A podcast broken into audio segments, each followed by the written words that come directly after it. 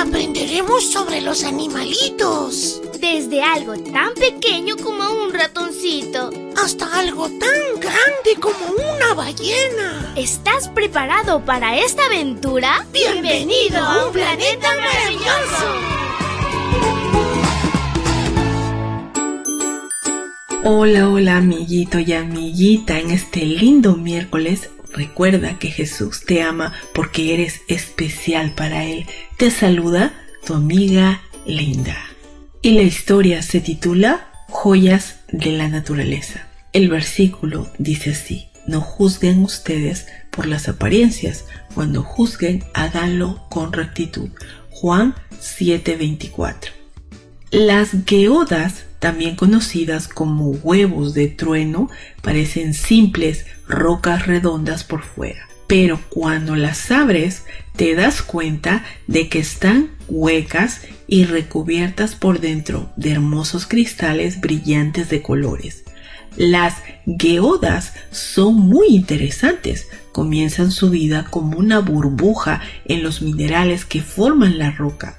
En la roca sedimentaria, por ejemplo, que suelen depositarse en capas de lodo en el fondo del mar, la burbuja podría ser una burbuja de agua, cuando el lodo que rodea la burbuja se convierte en roca. Los minerales del agua se transforman en cristales en las paredes interiores de la burbuja.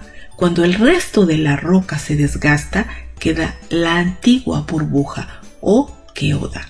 Si alguna vez levantas una roca lisa y redonda que no parezca tan pesada como debería, pídele a tus padres o a otro adulto que te ayuden a abrirla. Puede que hayas encontrado una queoda. Si es así, llévatela a casa para exponerla en tu habitación o llévala al colegio para enseñársela a tu maestro y a los demás alumnos. Las geodas se parecen a las personas, tanto a los niños como a los adultos. Algunas de las personas que conocemos se ven bastante sencillas y poco importantes, pero Dios las hizo cada una especiales en su interior.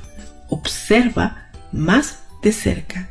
Intenta ver a los demás como lo hace Dios, fijándote en quiénes son y no solo en su aspecto exterior. Puede que tengas un pasatiempo muy interesante, que sean grandes jugadores de béisbol o que se sepan historias maravillosas.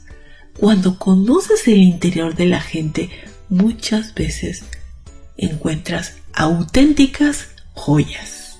Querido Dios, gracias porque nos creaste y somos especiales para ti. Ayúdanos a ser amables, bondadosos con todas las personas que nos rodean y también que podamos conocerlos y podamos quererlos. Te lo pedimos en el nombre de Jesús. Amén.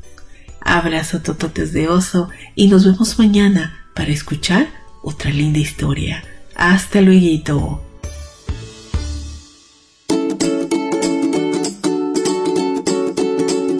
Aprendiendo sobre la creación de Dios, los animales y todos sus misterios. Volveremos pronto con un planeta maravilloso.